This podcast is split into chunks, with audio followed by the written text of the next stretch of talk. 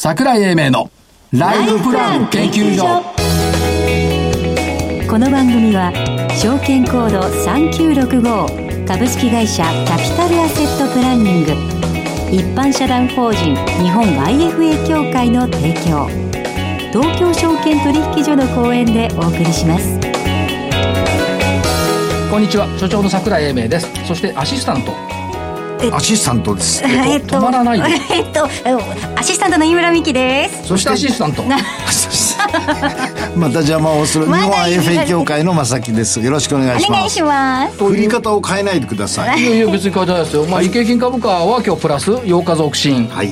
えートピックスは反落8日ぶりというところでしたけども、まあ一昨日4兆円台、昨日3兆円台、今日売買代金2兆8059億円、まあそこそこあるというところですよね。一番嬉しいのは、時価総額がどんどん上がってきてるっていうのが一番嬉しい。いや、嬉しいっていうかな、これ限界に近づいてきてるんだよね。限界ですか？680兆円超えたら超えられるのかっていうね。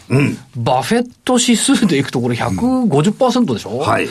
どうなるのっていうところで、やっぱりこう、ワープした異端の相場だとすれば、そんなの関係ねえでいけるかなというふうに見たいところですね。それとね、このね、ほらね、ビフォーバブルの後期高齢者。はい。はい。はい。この人たちが元気なのよ。元気ですよ。なんか昔現役の時に見た数字だよね。2万5千円とかとか言い始めて。で節操がないからさ、3万8900円とか言い始めるんだよね。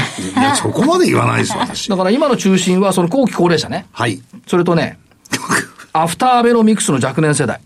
お、怖さを知らない。二曲。2012年以降で下げ知らない。そうですね。あでも、90年代から後半の人たちって、株価が上がるのを知らなかったかそう、だから、だから現役世代はダメなんだ、今。ら。うん。ですね。だからじいちゃんか、おばあちゃんか、あちっちゃい子そう、ちっちゃい子。ちっちゃい子ですか、20, 若い人20代わかりましたで、ちなみにですね、ふと気がついて、はい今年の元旦の日経長官の経営者アンケート、はい。見通し、高値2万5千以上。おお。当たったっちゃ当たってんだよね。当たってますね。でね、株式新聞、業界誌、見出し、高値予想2万7千円多数。おお。そこまでまだ許すでしょ？ふっと忘れてたんだけど、私の今年の見通し、そうでしたよ。3万800円だった。そうでしたよ。そうなの。そうですよ。全然抜けてた。投資家さんに言われたら、そういえばそういうふうに言ったよねって思って。いや、私覚えてますよ。武者さんの3万円を抜いて3万800円って言った記憶がある。そうです。というところで、えっ、と、先週の検証、はい見つけてきたよ、榎本。あ、そうですね。素晴らしい青森工場に期待。そうです。て言ってた30億円もは、あの、出資しますからね。いつからはい上場したのって聞いたらさ、知らなかったじそうです。ゃん。2018年11月から東証一部。はい。1104円から1209円。丸。よくできました。よくできました。私は LTS が今日引け戻したんだ。5100円。5000等円から5100円。はい丸。丸明日決算発表。はいナノキャリアとデルタフライが×。はいね、どうぞ、今年の、今 今週の銘柄。今週の銘柄さらっとはい。ちょっと新顔ですけども、はいえー、テノホールディングス7037。えーっと、保育事業はいをやってられる会社で、九州、関西、首都圏、こういうところでやっておられるんですが、公的保育事業がメインで、あとは受託保育。こういうところをやっておられる会社。むしろその設備を作るんじゃなくて、そこの運営をする。はいこういうところのお事業形態で非常に、あの、面白いっていうか、将来的にもいい事業ではないかなというふうに思います。世の中って必要ですしね。面白いでしょ、世の中って。お孫さんがいない雅子さんが保育、正木さんが保育士とか言うんだよ。どうやったら注目できるの？お孫さんいないんだよ。いいじゃないですか。温かい愛をお持ち身のですか回りにいないんだよ、保育所とか幼稚園っていう関連は。とにかくその辺はいいんで不す。思議だよな、はい、ではい。なんでいいのかわかんない。はい必要ないじゃん、お孫さんいないの。次の事業。次の授業じゃあ次の銘柄をはいはい桜井さんの今週の銘柄は？株価は感動が必要だ。ほ7638。763ニューアウト。ニューアート。ニューアーブライダルダイヤ。これも正木さん関係ないね。わかんないですね。お孫さんいないんだから。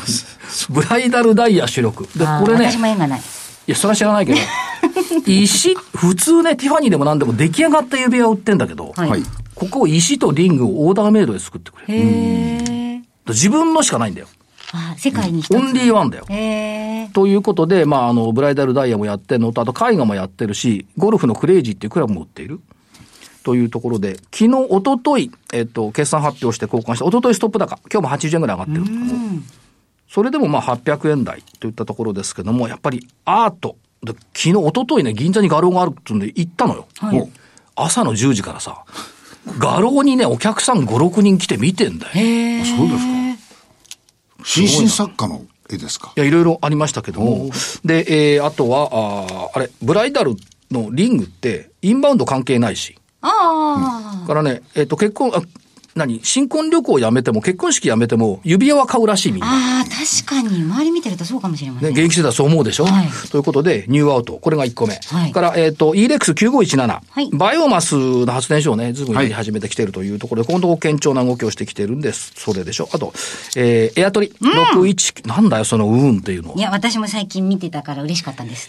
昔に戻ればエボラブルアジア。はい。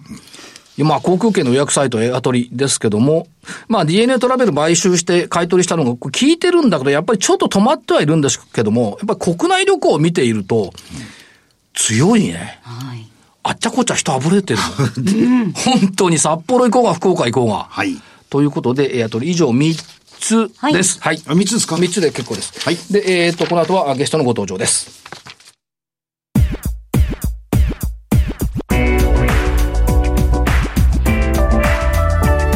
桜井英明のライフプラン研究所。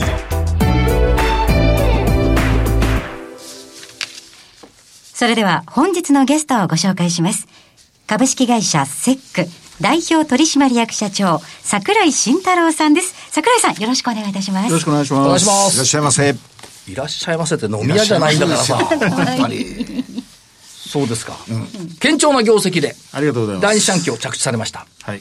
要因としてはどのあたりにあったんですか？えーとですね、まあ、あの、うちのような、その IT 関連の業界っていうのは、受注残がまずありますから、まあ、それを、えっとしっかり、あの、えー売り上げにつなげていくということと、はい。まあ、コロナで多少影響があって、まあ、受注に少し問題はあるんですけれども、まあ、その中で、えー先日、あの、利益はえー予定よりも上がったということで、えー昨日の日経なんかはあの3割ぐらい情報修正されてるっていう話なんですけど、まあ、その中の、えー一社として、ええ。我々もあの営業利益が出たということで、情報修正させてもらいました。はい。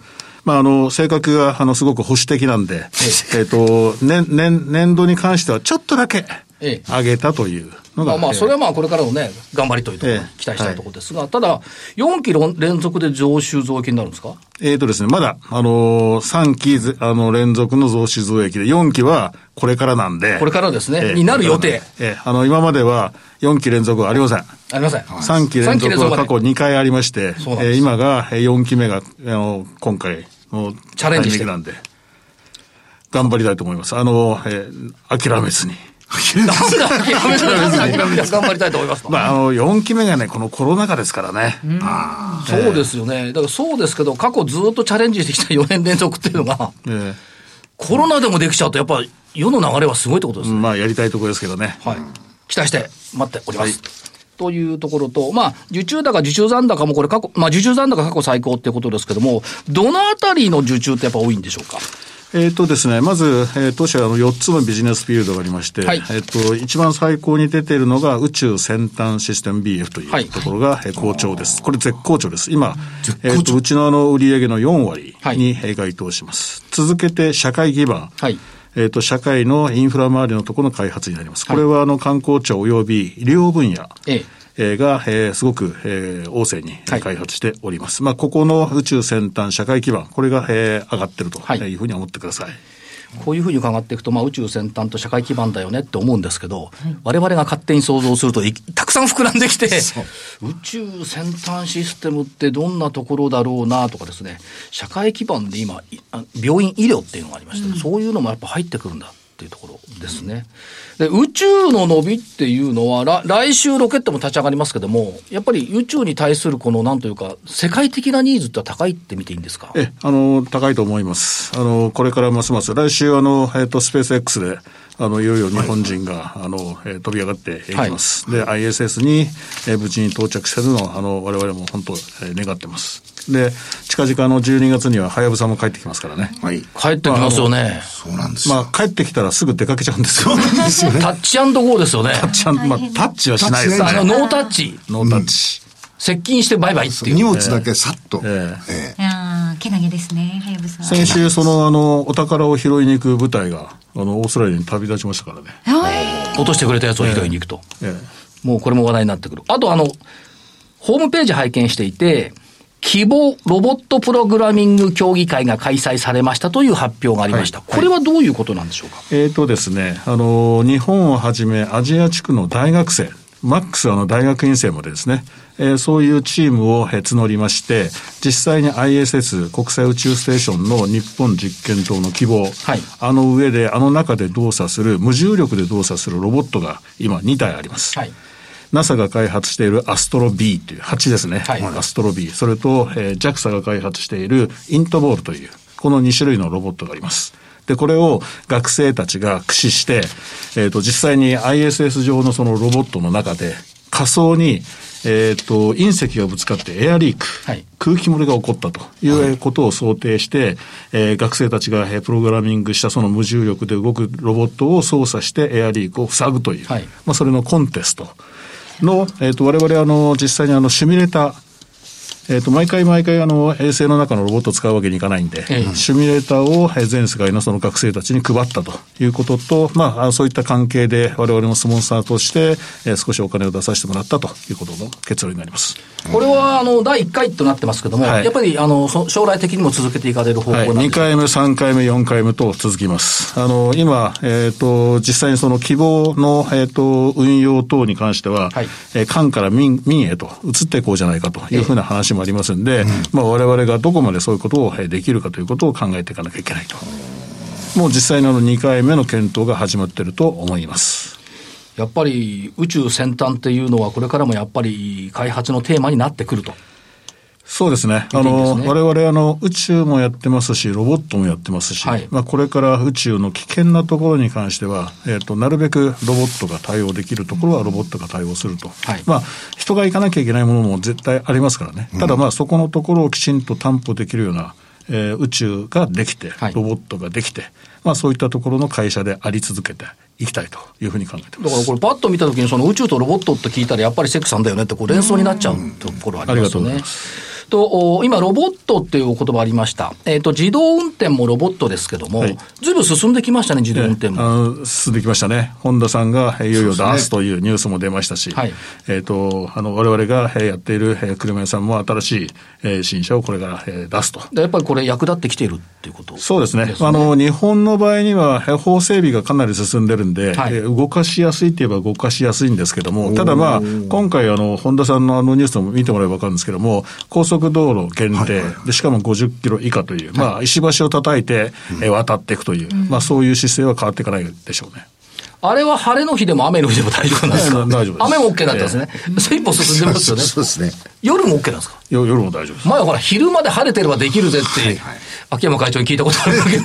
もうそれが。進んできた。そそれはね、昔の話。昔の雨降ってると、えっ、ー、と、信号がわからなかったんです、えー、赤なのかな青なのかな、今はこれは明確にちゃんとチェックできる、ということですね。だいぶ、だから一歩どころか三歩ぐらい進んでる。ですね。ということですね。あと、あの、もう一つ伺いたかったのは、まあ、あの、御社の得意分野っていうか、モバイルのところあるじゃないですか。はい、で、世の中、こう、わーっとこう、世界中で 5G だ、5G だって言ってますけども、はいその先に向けての研究開発はやっぱり進んでるっていうふうに見ていいんでしょうか？えっ、とですね、あの、5G の次は 6G というやつになってくると思うんですけども、はい、まだ、えっ、ー、と、6G の、えっ、ー、と、研究に関する商談はうちにはないです。はい。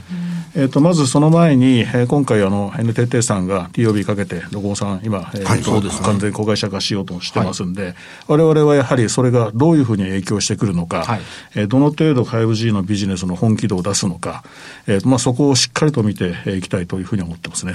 まあ、特にあの 5G と IoT 絡みの商談はこれから多く出てくると思います。ということは、あの、モバイルネットワーク、一旦止まったかに見えますが、もう一回伸びてくる可能性があるえっとですね、モバイルネットワーク2つの大きな分野があって、はい、通信系の開発と、あとモバイル決済端末という、えー、あの、ハードメーカーさんが作っているモバイルの決済端末。ここが今終わり、えー、一つの区切りがついたということで、はい、えっ、ー、と、下がってきてるんですけども、我々がやっている、まあ、あの、えー、10%以上の顧客なんで公開してますけれども、ドコモさんに関しましては、えっ、ー、と、下げ止まって、今から上がっていくというふうに我々は見ている。なるほど。まあ、そうなってもらわないと困ると。それはそうですよ。世界中の標準にやっぱりもう一回勝ちたいですもんね。ええ、そうですね。4G、5G で負けちゃってますから、6になったら勝ちたいっていうところは出てくるとそういうところでぜひ貢献したいですね、セックも。あともう一つ、社会基盤システムのところですが、えっ、ー、と、今世の中、あどういうか、アメリカも日本も中国も全世界で環境エネルギー問題ってこう言ってきてるじゃないですか。これってやっぱりあのいろいろな開発案件って今後考えられるところでしょうか？はい。言いたいことはいっぱいあるんですけれども。言えないこともあります けども。我々あの、環境エネルギー関連は10年前からやってまして、はい、太陽エネルギーのマネジメントシステムというものを開発ずっとやってまいりました。はいで、いよいよ、えー、2050年の炭素、えー、ゼロの、はいえーまあ、そういったところが打ち出されてますので、えーまあ、こういったところの商談だとか研究だとか、まあ、そういったものがこれから多分出てくるだろうというふうにわれわれは想定しています。はい、まあ、それを着実に、えー、取っていきたいと。そうやって考えていくと、やっぱりそのコロナ禍っていうこの1年ではありましたけども、やっぱりその今じゃなくて、先に向けての開発案件っていうのは、みんな一生懸命頑張ってるというふうに聞こえちゃうんですけど、やっぱその認識でよろしいですか、えー、あのそうだと思いますね、まあ、新しい生活習慣という点で、はい、えーと、共同、共同ともに働くというか、はい、あの、はい、共同ロボット、はい、いわゆるその非接触で、えー、なんとかできないかという遠隔操作だとか、はい。まあ、そういったところの技術っていうのはロボットだとか IoT だとかあとは AI を使ってやるだとか、はいまあ、そういった我々の得意なところが今からどんどん出てきますんで、これは我々はざくっとやっていきたいなというふうに思ってます、うん、そうやって考えていくと、宇宙先端にしても社会基盤にしてもモバイルにしても、まあ、将来的にネタは尽きないっていうことですね。そうですね。あの、今言っているところは花形で、はい、あの、えー、空軍的な、こう、ぴょんぴょん、こう、いろんな、こう、派手なところなんですけど。かっこいいな、そういうところです。はい。あの、それ以外にちゃんと地味な売り上げをちゃんと支えてくれる、あの、そういう、はい、ビジネスフィールドもありますんで、はい、まあ、そこのところのバランスを見ながら、えっ、ー、と、しっかりと、えー、やっていきたいなというふうには思ってますね。インターネット分野って今現状はどうなんでしょうか？やっぱ現象ですか、えー、あの、えっ、ー、と、逆に今、宇宙先端と社会基盤が旺盛ですので、はい、えー、逆にあの、ちょっと営業が、あの、抑えてるというか、ええー、民間系のインターネットの開発を少し抑えているという傾向があります。はい。まあ、あの、えー、需要がないわけじゃないんですけどね、えー、どちらかというと、やはりそういった宇宙先端系にリソースを割くというのが今、われわれの方針になっています。まあ、確かにそのウェブシステム等々がどうなんでしょう。減ってるわけじゃないですもんね。ないです。ええ。ということは社長ですね、4分野ともに、やっぱりニーズはあるってことですね。ありますね。だここを別に新しい分野入れなくても、この分野だけで十分にいけちゃうよねっていう話で、社長に一個されてますけど、そうですよね。まあ、あの、宇宙先端が今4割を、えー、超えつつあるんで、えー、まあ、ここをそのまんまのカテゴリーにするか、えー、どうするかってことは、ちょっとしばらくは考えていきたいんですけどね。なるほど。えっ、と、宇宙と先端を分けるとか、あの、もう少し、えー、ものの見方を変えてみるだとか、はい、いうことは、えー、まあ、いろいろ検討していきたいなというふうには思ってます。ただ、そうは言いながら、やっぱり宇宙と先端って、違っているようで、でも一緒なんでしょうね。ええ、あの、結局は同じですね。ねさっき言ったように、えっ、ー、と、宇宙空間の中でのロボットだとかっていうのは、はい、えっ、ー、と、我々の本当に得意、あの、一気通貫でワンストップでできるのはうちぐらいじゃないかっていう自負がありますね。今日社長強気な発言多いですね。でもやっぱそうですよね。だから、この、これはチャンスっていうか、まあ、常にそういうふうに開発案件は、まあ、受注残が最高っていうのを見てもわかるんですけども、そういう受注残みたいなところの将来案件ってやっぱたくさんあるってことですね。そうですね。あの、逆に言うと、受注残がしっかりとあるということは、逆に言うと冒険。はい。えこういうことをやってみようだとか、トライしてみようだとかっていうところにつながるんで、ええ、まあそういった意味ではしっかりとバックヤードで売り上げをしっかり確保しながら、はい、新しいところにチャレンジしていくというこのバランスですね。ええうんで、これはもう社員の顔を見ながら、うまく調整をしていく、はい、ローテーションを組みながらということをしっかりと考えていきたいと。やっぱりそのバランスっていうのは重要ってことですね。むやみに新しい方行ってもいけないし。そうです。その通りです。あの、みんなが新しい方行ったら、みんな失敗するかもしれないですから、はい、そしたら会社として意味がないんで。はい。えー、しっかりと、えっ、ー、と、株主の、えー、皆様にお約束した数字を守るという前提で夢を追うという。まあ、ここをしっかりとやっていきたい。だからセックさんのお話を聞いてると、もうここ数年、いつもその夢の部分がいつもいいな、たくさんあるな、将来はと思うんですが、ネタは尽きない。ネタ尽きないですね。ということです、ね、ただまあ、それはあまりオーバーに言うと、はい、えっ、と、ミスリードになるんで、ええ、そこはあの、しっかりと、あの、話していきたいなっていう。いろんな話したいことはあるんですけどね、ええ、あんまり有名なあの話ばっかりしてもしょうがないんで。はい。でも明らかに今のいろんな開発案件を見ていると、まあもちろんその車の自動走行にしてもそうですし、宇宙の、まあ宇宙のゴミどうするのとかこういう話もありますし、世界と環境は変わってきてますよね。そうですね。ええ。で、それに御社が寄与してくることは間違いない。間違いないです。世間でいう SDGs という項目がいろいろ項目ありますけれども、はい、ほぼほぼ我々がやってる案件とはすべて大体それにリンクしてくるっていう案件になってきますから。えー、わずか17、あ、21か、21のテーマですけども、全部関わってきてる。そうですね。ということですよね。ということは、地球そのものを良くするためのセックさんとこういう形でいいですね。まあ、あの、その前に、その前に、その前に、地球の前に、まずお客さんがいて、で、社員がいて、はい、で、まあ、あの、株主様がいてという、はい、まあ、そういう考え方をしっかりと踏襲していくというのがポイントですね。じゃあ、ちゃんと30秒しかないですけど、一言メッセージください。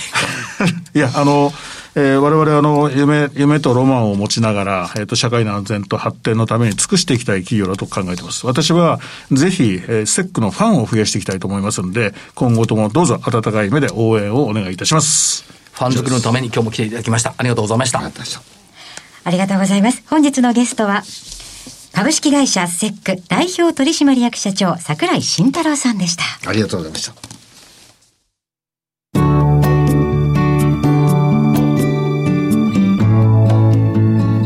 今週のライフスイート。さて、このコーナーでは皆さんと一緒によりリアリティのあるライフプランニングのノウハウを学んでいきたいと思います。えー、今週も株式会社キャピタルアセットプランニングコンサルティング部、金井国則さんにお越しいただいています。金井さんお願いします。よろしくお願いいたします。さあ、先週からですね、具体的なシミュレーションに移っております。この番組、このコーナーでは、太田一郎さん55歳という方のプロフィールを作り上げまして、シミュレーションしているわけですが、え会社員の太田さん、え年収は1100万円、退職金2300万円円ぐらい、住宅ローンはなくて、お子さん二人いてすでに独立していて、と、とうとう決まっているんですが、金融資産が、えー、3500万円ほどありますよという、この太田さんなんですけど、えー、夢の大きい方なんですよね。うん、なので、その夢をいかに達成するのか、っていうところで、いかに投資をしていくかだと思うんですけど、先週気になったのは、運用スタイル太田さんはイケイケゴーゴータイプだったんですけど、そそれは、えっと、一体どうやって決めるのかっていうのが、やっぱりすごく気になるんですけど、はい、デザインはゴールではですね、はい、えー、8つの質問をご用意させていただいております。はい、その8つの質問にお答えいただくて、結果、えー、5つのタイプの運用スタイルを決める。ような形のシステムになっております太田さんはその5つの運用スタイルのうち、上から2つ目なんでしたっけ？そうですね、2つ目の成長型というのに当てはまると、はい、システムの方では判断しました。えっ、ー、と、8つの質問というのがですね、それぞれご説明いたしますけれども、えー、まず第一に、えー、ご自身の資産の中で投資できる資産の割合がどのくらいあるのかと。あまあ、太田さんの場合はもう半分以上投資してもいいよという、うん、えー、ふうにおっしゃってる。形ですね。さらに投資期間ですね。こちらに関しても10年以上を投資期間に当てはめてもいいとおっしゃっております。次にですね、運用に対する考え方として、要はその元本を保証したいのか、値上がり益を期待したいのか、あまあ、あとはその両方のバランスですね、はい、両方のバランスを取れた結果が期待したいのかというところの、えー、選択肢を選んでいただくような形になります。続いてですね、えー、100万円、まあこれ具体的な話ですけども、100万円を10年間投資した場合の結果をがどのぐらいを期待したいのかというところでですね、4つの、え選択肢がございまして、はい、1つが106万円から144万円の、え結果、うん、続いて102万円から179万円の結果、はい、で続いて、え100万円の元本はちょっと割れてしまいますけども、97万円から207万円の結果、うん、で最後に90万円から237万円と、以上の4つの中から、太田さんは90万円から237万円の結果を期待すると。わかりやすい形ですね、うん、要はどこまでの振れ幅 OK ってことですか？そういうことですだから下がる可能性もあるんだけど上にぶれる可能性もある、うん、このどちらを選ぶかっていうことですよね、でまあ続きましてその相場が下落した時、はい、どうしたいかというところですね。まあ追加投資をしてもいいのかとあとはしばらく様子を見たいのか、えー、ちょっと下がってしまったから売却したいと。まあ、あの、先ほども出てきましたけども、元本割れの商品はちょっと投資したくないよという、うん、その中で選んでいただくような形ですね。以上5つの質問がありまして、最後にその、いろいろな商品、6個目がですね、不動産へ投資していいかどうかという選択肢。で、続いてヘッジファンドに投資していいかどうかという選択肢。うん、で、最後に、えエネルギーとか貴金属などの商品市場に投資していいかという以上8つの質問にお答えいただくことで、運用スタイルというのが、それぞれのお客様によって判断できると。いう形になります。いや、すごいですね。いや、勉強させていただきました。金井さん、ありがとうございました。え以上、今週のライフスイートでした。それでは、ここでお知らせです。株式会社キャピタルアセットプランニングは、金融機関に最先端のシステムを提供しております。証券コードは3965-39老後。フィンテックにより日本人の豊かな老後と円滑な相続、事業承継を創造することをミッションとしております。国内42社の生命保険会社のうち2社に1社が当社のシステムを利用し、政府の設計から申し込み、契約締結に至る政府販売プロセスをペーパーレスにより実現しております。また、障害資金繰りをスマホで予想するライフプランアプリ、資産家向け相続財産承継システムを開発提供しております。証券コード3965-39老後。キャピタルアセットプランニングは、フィンテックによって人生100年時代の豊かな老後を実現いたします。資産運用の目標設定は、人それぞれにより異なります。個々の目標達成のために、独立、中立な立場から専門性を生かしたアドバイスをするのが、金融商品仲介業 IFA です。一般社団法人日本 IFA 協会は、企業 IR 情報を資産運用に有効活用していただくため、協賛企業のご支援のもと、この番組に協力しております。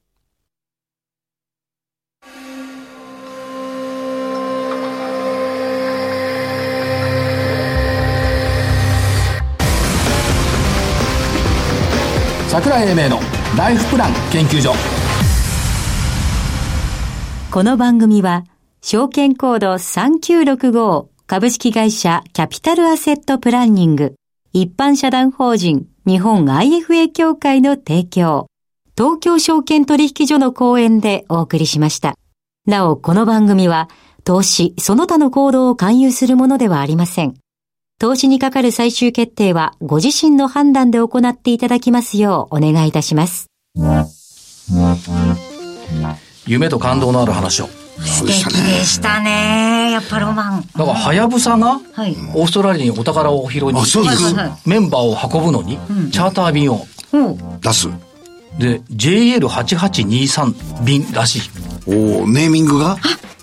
はでしょ？え、これ、は、や、ぶ、さじゃない？いやー、小粋なまた素敵ですね。うん、だからやっぱそれだけみんなの、なんつうの、感動と夢をね、うん、抱えてい。る事業ってい。うのが、我々の身近な株式相場にある、上がった下がったドッスンバッタンじゃないっていうことをね、はい、やっぱりもう一回ここは再認識してさっきあの桜井社長おっしゃってましたファン作りっていうね、はい、うちのファンになってくださいっていうのがねこれ正直な気持ちだと思う、はい。ね、誰も正木さんのファンになってくれとかさ桜井のファンになってくれとか言ってないんだ 言ってません。ねセックのファンになってくれっていう、いい正直な気持ちだったなという感じがします、はい、しかしもう今年もあと一月半？そうですね。嘘みたいに早かったですね今年。いやでも早いのは早いぞ株価がね2万5千円ってみんなが言ってて2万5千円になったことの方が、うん、3万800円と言ってた私はどうなるんだろうっていう。あと1か月でもしかして。来年あるかもしれないでしょ あるかもしれない。でも11月の2万5千円って先月言ったんですけどもそんなところも出てくるのかもしれないというところですね、はい、ということで本日はこの辺りで失礼しようかと思うんですが、はい、どうぞ。所長の桜井英明、そして、日本 IFA 協会の正木明夫、そして、アシスタントの飯村美樹でした。それでは来週この時間まで、ごきげんよう。